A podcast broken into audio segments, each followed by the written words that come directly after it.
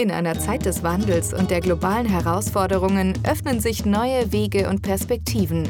Seien Sie informiert über die Boomregion Zentralasien mit dem Business East Podcast von Thomas Bayer, präsentiert von der Schneider Group, dem Experten für Ihr Zentralasien-Geschäft. Recht herzlich willkommen zur ersten Ausgabe des Business East Podcast. Mein Name ist Thomas Bayer und in diesem Podcast soll es ab jetzt immer um die Wirtschaft in Zentralasien gehen. Zur ersten Ausgabe heute, zum Kickoff, ist uns zugeschaltet Ulf Schneider. Er ist Gründer und Präsident der Schneider Group. Lieber Herr Schneider, vor ein paar Wochen hatten wir ein Telefongespräch und in diesem Telefongespräch haben Sie etwas gesagt, was mir seitdem nicht aus dem Kopf gehen möchte. Denn Sie haben gesagt, Sie sehen in der aktuellen Entwicklung in Zentralasien große Parallelen zur Entwicklung der damaligen Tigerstaaten. Vielleicht können Sie uns doch einmal erklären, was waren denn diese Tigerstaaten? Warum war diese Entwicklung dort so besonders? Und welche Parallelen sehen Sie zur aktuellen Entwicklung in Zentralasien? Ja, Herr Bayer, ganz herzlichen Dank für die Einladung und das freut mich natürlich sehr, dass Sie gleich sagen, das geht Ihnen nicht mehr aus dem Kopf. Da habe ich ja schon mein erstes Ziel erreicht, denn äh, in der Tat sehe ich gewisse Parallelen zwischen dem, ich kann mich daran erinnern, als ich Student war vor 30 Jahren und so die asiatischen Tigerstaaten, Südkorea, Taiwan etc. aufkamen. Und dann sagte mein Professor, also schauen Sie mal in 10, 20, 30 Jahren, das sehr, sehr erfolgreiche Volkswirtschaften sein. Das hat sich ja bewahrheitet. Und wenn man sich mal so überlegt, was hat die Volkswirtschaften damals ausgemacht, Südkorea, Taiwan und andere Länder und Singapur beispielsweise, dann ist es, glaube ich, ein äh, globaler Blick, den diese Länder damals hatten.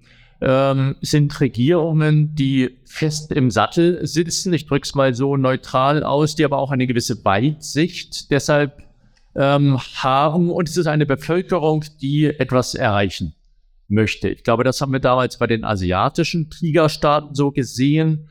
Und das würde ich sagen, ist sehr gut vergleichbar mit der Situation, die wir heute in Zentralasien, insbesondere mit Kasachstan und mit Usbekistan haben. Hinzu kommt als wahrscheinlich auch ein gemeinsamer Aspekt die Länder, die äh, in Asien, die so besonders erfolgreich sich entwickelt haben, sind Länder, die eigentlich in alle Richtungen ihre Volkswirtschaft entwickelt haben und auch politisch ähm, kein Block angehören, sondern versucht haben, sich weltoffen zu zeigen. Und das ist denen auch sehr gut gelungen. Und ich glaube, auch das kann Länder wie Kasachstan, wie Usbekistan und Zentralasien insgesamt auszeichnen, dass man versucht, mit der gesamten Geografie eine gute volkswirtschaftliche, wirtschaftliche ähm, Beziehung aufzubauen. Die geografische Lage Zentralasiens, glaube ich, begünstigt das auch noch.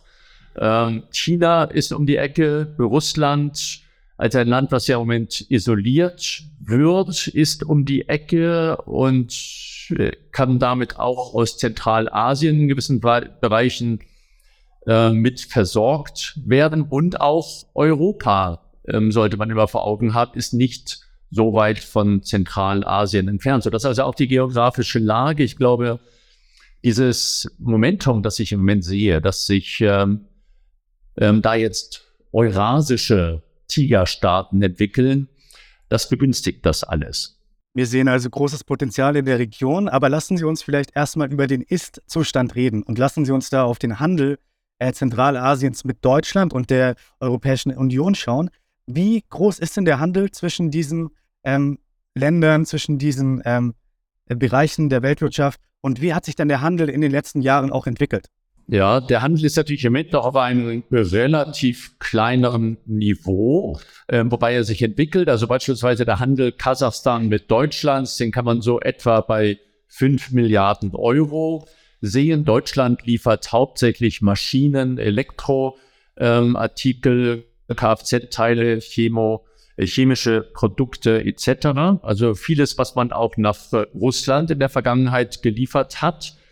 Ähm, 5 Milliarden. Davon ist der deutsche Export allerdings auch nur 1,5 Milliarden gewesen. Das war 2021. Das Jahr 2022, da ist der deutsche Export fast auf das Doppelte gestiegen nach Kasachstan, hat aber wohl, ähm, kann man fest annehmen, auch den Grund, dass wahrscheinlich vieles aus Kasachstan dann weiter nach Russland geliefert wurde. Wobei das, äh, sollte man auch gleich dazu sagen, nicht Sanktionsumgehung in den meisten Fällen äh, ist oder erscheint mir zumindest so, sondern es ist ähm, eher, ich glaube, der legitime Effekt, dass viele Unternehmen sagen, sie möchten in ihrer Bilanz nicht mehr Export nach Russland drinstehen haben, auch für nicht sanktionierte Produkte. Und die werden heute über Kasachstan geliefert. Nichtsdestotrotz muss man natürlich sagen, fünf Milliarden Handel, das war die Zahl 21 zwischen Kasachstan und Deutschland. Das ist ähm, unter den fünf ähm, Stan-Ländern Zentralasiens der größte Umsatz, ist natürlich insgesamt trotzdem keine jetzt so bedeutende Zahl, aber sie wird sich meiner Einschätzung nach sehr dynamisch in der Zukunft entwickeln. Das bezieht sich nicht nur auf Kasachstan, ich denke, das bezieht sich genauso auf Usbekistan, das ähm, im Moment noch deutlich hinter Kasachstan bei dem Außenhandel mit Deutschland steht. Und als drittes Land würde ich Kirgistan sehen, das eine sehr offene Politik und Volkswirtschaft betreibt, aber im Moment noch eindeutig an dritter Stelle hinter Kasachstan und Usbekistan steht. Was Tadschikistan und Turkmenistan angeht, ähm, würde ich als deutscher Unternehmer im Moment noch sagen, braucht noch etwas Zeit, ähm, bis es dort ausreichend Potenzial gibt. Also der Fokus eines deutschen Unternehmers, glaube ich, sollte heute auf Kasachstan, Usbekistan und ähm, abhängig von dem Radischen natürlich auch vielleicht noch auf Kirgisistan stehen. Was sind denn aktuell die größten geplanten Projekte in Zentralasien? Sie haben gerade schon angesprochen, dass in Kasachstan schon viel realisiert wurde. Usbekistan scheint mir, glaube ich, gerade das Land zu sein, wo viele das größte Potenzial sehen. Vielleicht können Sie uns einmal erklären, was sind da die größten Projekte, auf die wir ein Auge werfen sollten? Ja, Kasachstan ist natürlich in der Tat, kann man sagen, äh, über die letzten äh, insbesondere zwei Jahrzehnte hat sich zu dem Platzhirsch entwickelt. Viele sprechen davon, Usbekistan hat eine deutlich dynamischere Entwicklung und holt auf. Ich würde es erstmal so beschreiben, dass es eine sehr gesunde Konkurrenz auch zwischen den beiden Ländern gibt ähm, zum Wohle der beiden Länder, aber auch zum Wohle all derjenigen, die mit diesen Ländern Handel betreiben. Es gibt diverse Sektoren, da würde ich sagen, gibt es eine gleichgerichtete Entwicklung. Mir scheint insgesamt der Energiesektor etwas zu sein, was für die Länder Zentralasiens, insbesondere Kasachstan und Usbekistan, ein sehr bedeutender Sektor ist. Ähm, sowohl Kasachstan als auch Usbekistan versuchen sehr stark in dem Bereich erneuerbare Energien zu entwickeln. Kasachstan ist natürlich sehr stark im Öl- und Gasbereich äh, weiter tätig. Wo wieder beide Länder einen gemeinsamen Fokus haben, ist bei dem Ausbau und der Weiterentwicklung der Stromnetze. Ähm, Viele, ich denke, Zuhörer haben auch mitbekommen, es gab immer mal wieder Probleme mit der Stabilität des Stromnetzes und also hier muss insgesamt etwas gemacht werden. Beide oder alle Länder in Zentralasien, das haben sie auch gemeinsam, bemühen sich sehr darum, dass nicht nur mehr Handel betrieben wird, ähm, sondern dass möglichst auch Foreign Direct Investments, also ausländische direkte Investitionen getätigt werden um es konkret auszudrücken, dass Produktion vor Ort aufgebaut wird. Das ist ja ein legitimes Interesse. Und ähm, hier scheinen mir Kasachstan und Usbekistan äh, gemeinsam die Nase vorne zu haben mit vielen interessanten Initiativen, viel Potenzial, einigen Erfolgen. Ähm, aber es muss auch noch viel gemacht werden, damit gerade die deutsche mittelständische Wirtschaft diese Länder für Produktionsaufbau als attraktiv ansieht. Es gibt viele interessante Beispiele für Produktionsaufbau. Ähm, in, in äh, Usbekistan beispielsweise sehen wir im Automobilbereich eine Reihe von interessanten ähm, Produktionen, die dort ähm, stattfinden. General Motors, Volkswagen Gruppe sind vor Ort und weitere In äh, Kasachstan haben wir sehr viel auf mittelständische westliche Wirtschaft, die neben dem Öl- und Gasbereich auch vor Ort zumindest Montage mit aufgebaut hat.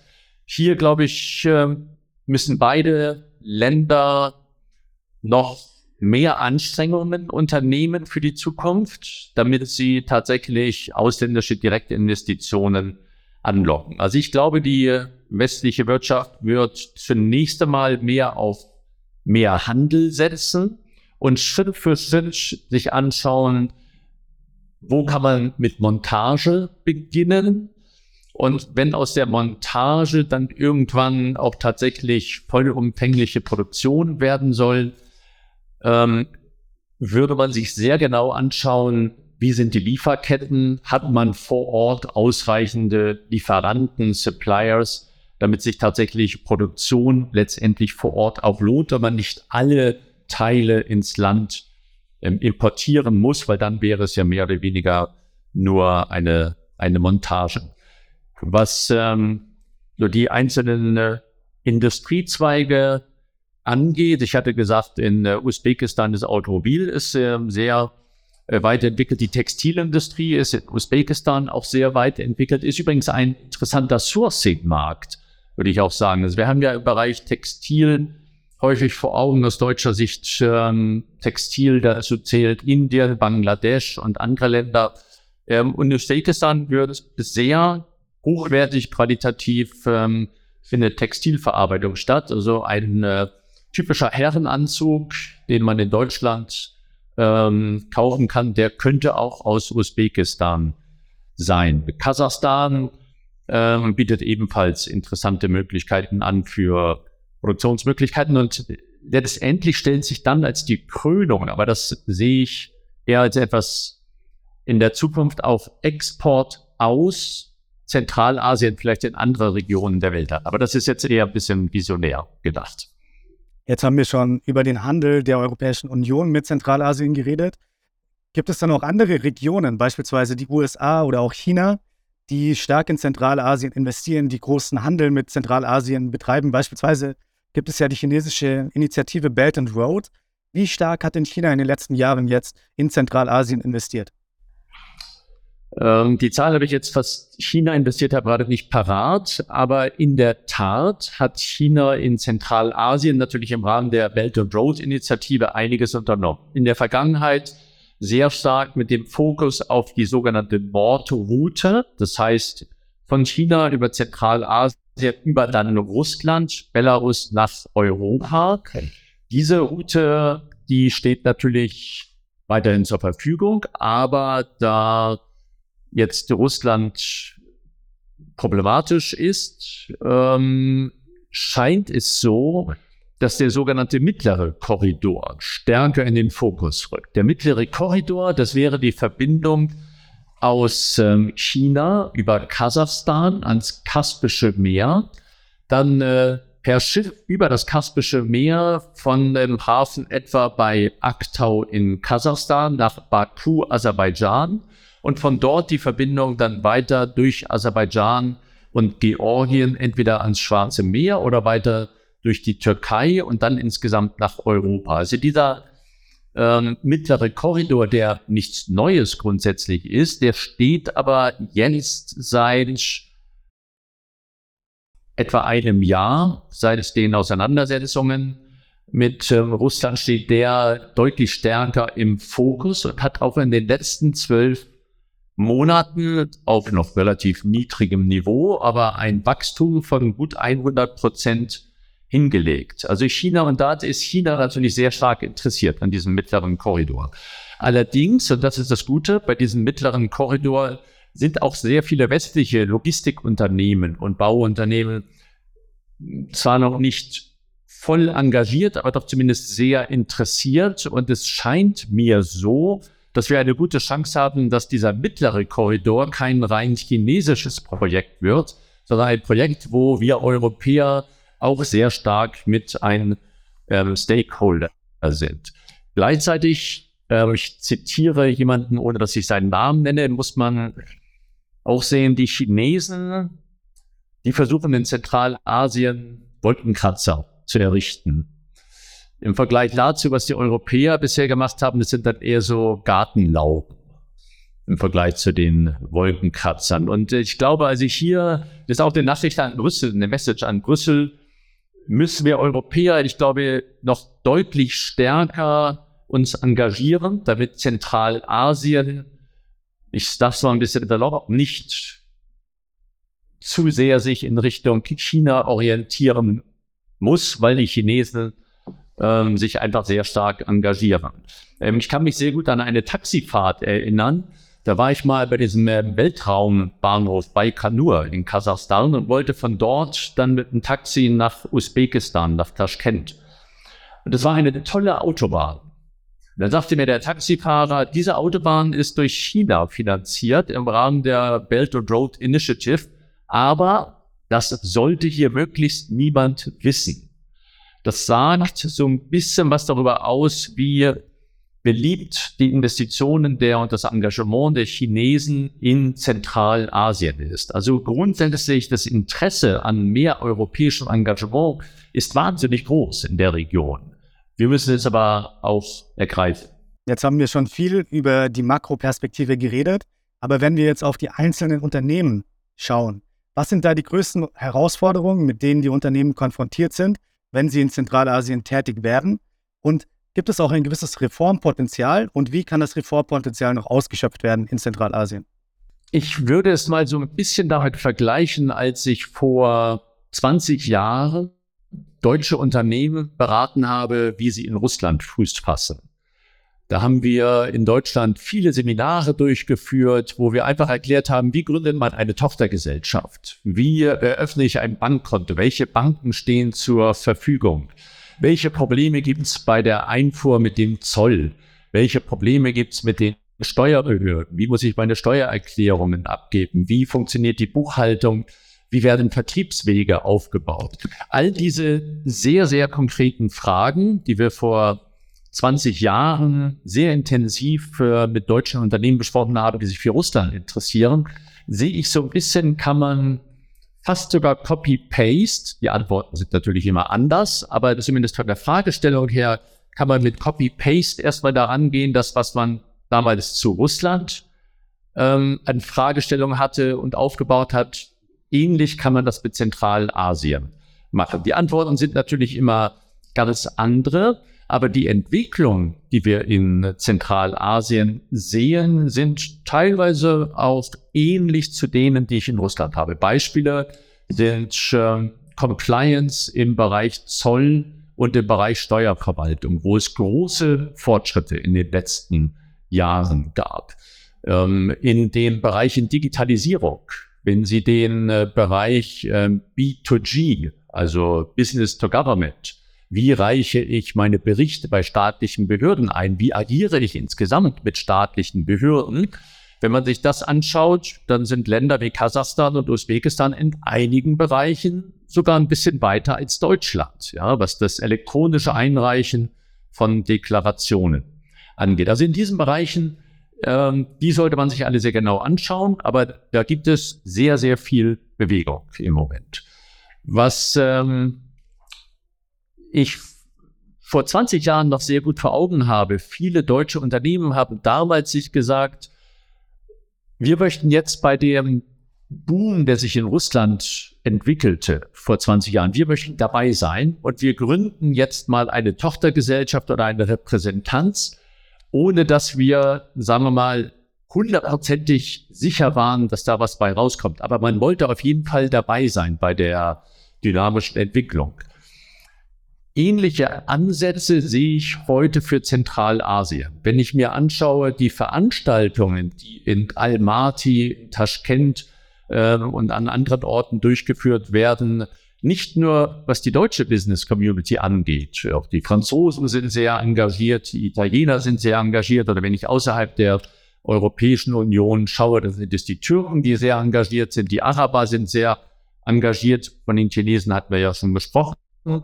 Ähm, dann sehe ich mehr und mehr so die Mentalität des ähm, europäischen Unternehmertums. Wir müssen jetzt etwas tun. Wir möchten auf jeden Fall erstmal dort vor Ort dabei sein. Ähm, und ich glaube, das ist die richtige Entwicklung, die richtige Entscheidung, so wie das vor 20 Jahren zu Russland war. Natürlich kann man so ein bisschen auch sagen, was sind die Industriebereiche, die besonders relevant sind. Ähm, eigentlich sind es fast alle Bereiche, könnte man fast sagen.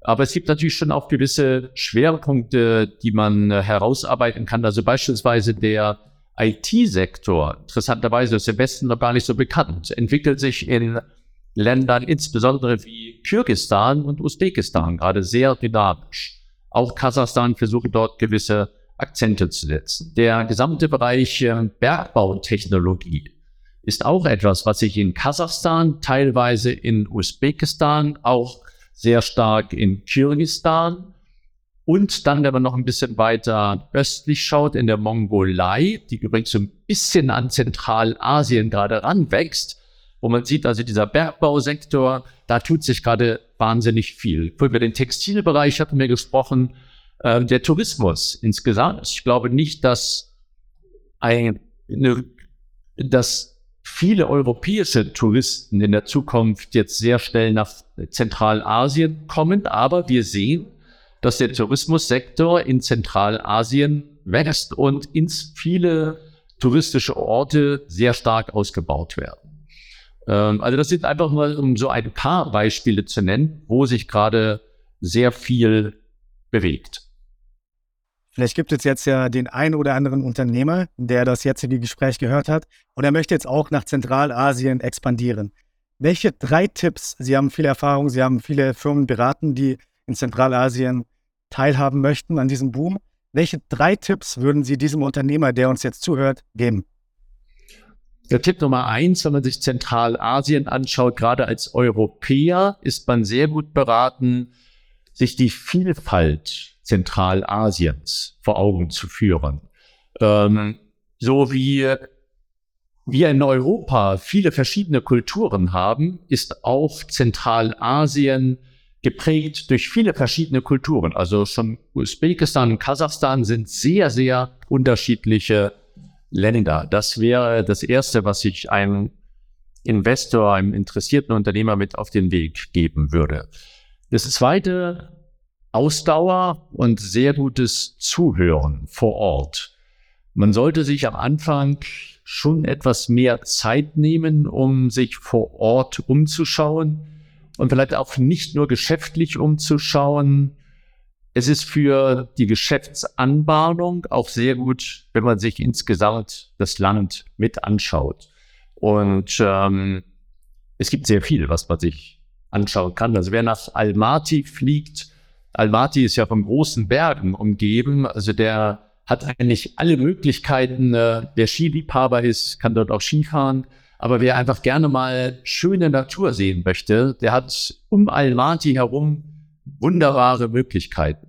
Wer in Usbekistan ist, ähm, der sollte sich nicht nur Taschkent anschauen, die Hauptstadt, sondern sollte auch mal nach Samarkand, es gibt dort auch einen Schnellzug hin, ähm, auf jeden Fall fahren und sich die architektonischen äh, Schönheiten anzuschauen. Und wer in äh, Kirgistan sich umschaut, der sollte auf jeden Fall auch mal einen Abstecher von Bishkek zum äh, See mal machen.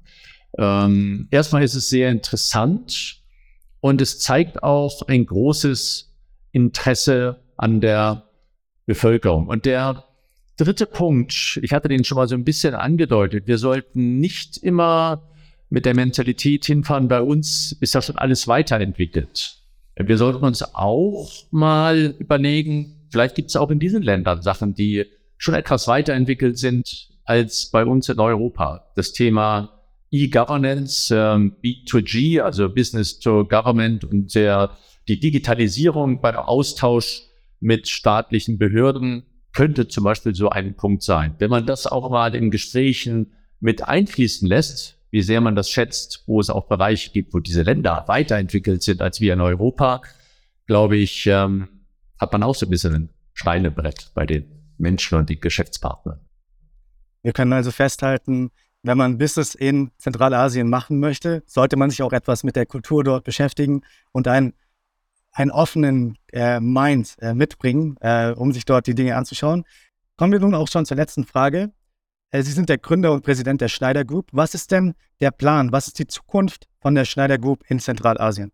Ähm, wir sind traditionell sehr gut aufgestellt in Kasachstan, in Usbekistan ebenfalls. Ich habe ein neues Büro in äh, Kirgistan gegründet. Also wir sind in den drei Ländern vor Ort gut vertreten.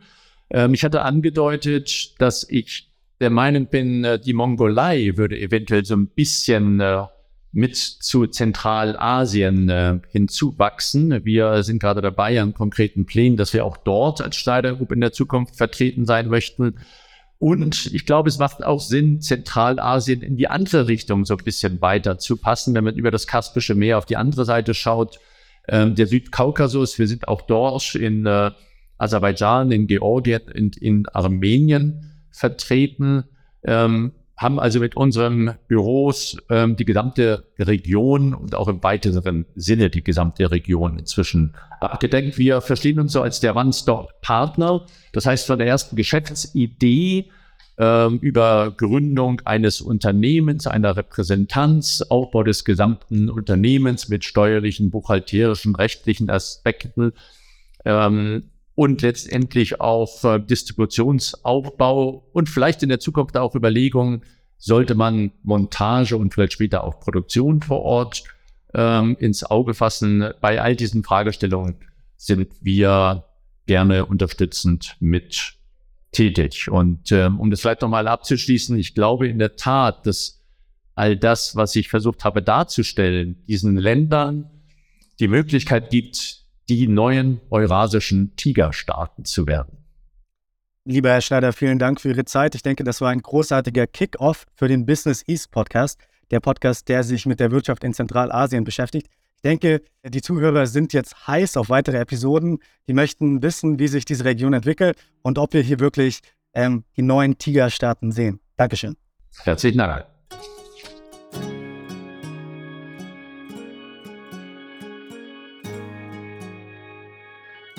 Mit über 500 Mitarbeitern an 16 Standorten ist die Schneider Group der Experte für ihren Geschäftserfolg in Osteuropa und Zentralasien. Rechts- und Steuerberatung, Finanzen und Buchhaltung, IT- und ERP-Lösungen, Outstaffing, HR- und Interimmanagement, grenzübergreifend aus einer Hand.